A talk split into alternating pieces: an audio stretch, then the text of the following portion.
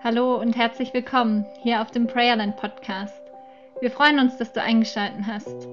Hier bekommst du Impulse für deinen Glauben, Ermutigung für dein Gebet und Inspiration für gelebte Spiritualität mitten im Alltag.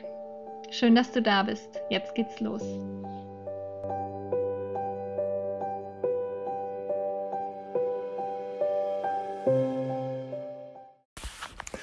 Liebe Freunde, schön, dass ihr wieder reinhört. Heute beschäftigt mich etwas, was ich gestern Abend gehört habe in einem kleinen Zoom-Meeting. Da war eine junge Frau namens Mini bei uns. Sie war aber irgendwie Maxi, fand ich.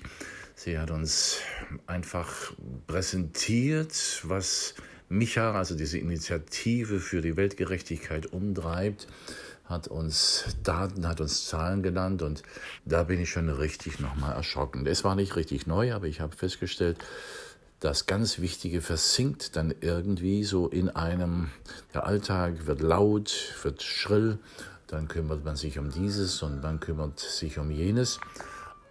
Und das fließt dann auch in unser Gebetsleben ein. Man betet für das Knie von Tante Anna und für die Prüfung vom Neffen. Sie hat uns zum Beispiel gesagt, dass weltweit über 40 Millionen Sklaven gehalten werden. Da stockt mir fast die Sprache, wie ihr merkt. 40 Millionen Sklaven unter zum Teil schrecklichsten Bedingungen. 70 Prozent sind Frauen und Mädchen, die vor allem auch in der Prostitution, Prostitution gehalten werden. Und da haut mir den Deckel raus.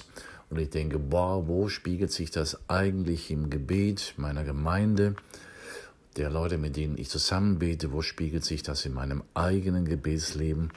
Und das ist mir nochmal sehr, sehr wichtig geworden. Da muss ich neu priorisieren. Ich bin auf ein Wort, ein Vers gestoßen, den ich schon länger bewege. Ich hatte mir mal rausgeschrieben aus Amos 6, Vers 6. Und da heißt es, ich zitiere, ihr Ihr trinkt den Wein kübelweise und verwendet die kostbarsten Parfüms. Aber dass euer Land oder die Welt in den Untergang treibt, das lässt euch kalt. Zitat Ende. Amos 6, Vers 6. Und da habe ich gedacht, ja, so ist es. Wir genießen das Leben. Das ist natürlich auch in Ordnung. Ich bin ja kein Spielverderber.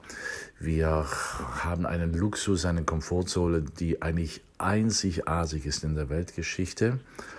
Unsere Gebete, wenn ich die anschaue, wenn überhaupt jemand in die Gebetszeit kommt, das ist ja nun sehr spärlich.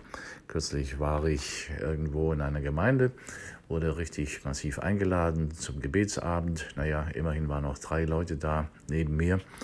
Also das ist so unser Zustand. Uns geht's gut. Wir äh, investieren sehr viel Zeit, neues Auto, was machen wir im Urlaub, mit wem treffen wir uns alles. Und das ist alles irgendwie in Ordnung. Ich bin da nicht jemand, der das so alles schlecht machen will. Aber es ist eine Frage der Priorisierung. Und da wird mir der Satz hier so deutlich, dieses Wort aus Amos, ihr trinkt den Wein kübelweise, könnte man auch sagen, ihr genießt eure Komfortzone von hinten bis vorne.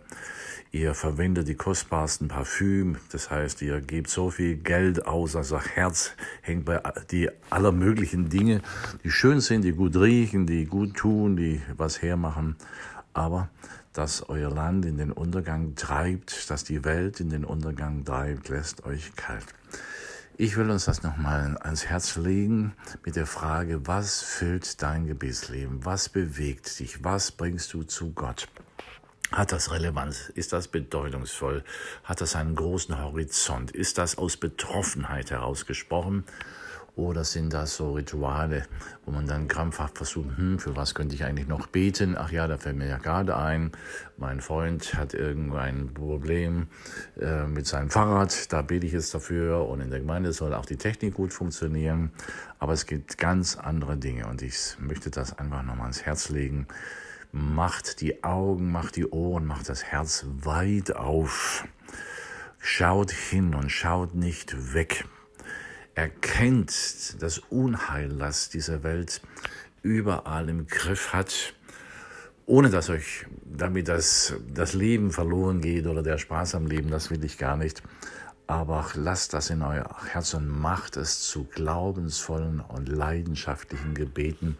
Ich glaube, wir können dadurch das Salz der Erde sein, also den Fäulnisprozess doch aufhalten, indem er unser Gebet all das aufnimmt, zu Gott bringt und im Glauben erwartet, dass immer wieder die Gnade triumphiert über das Unheil.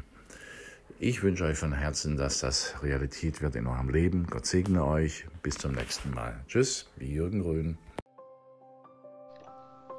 Schön, dass du heute mit dabei warst.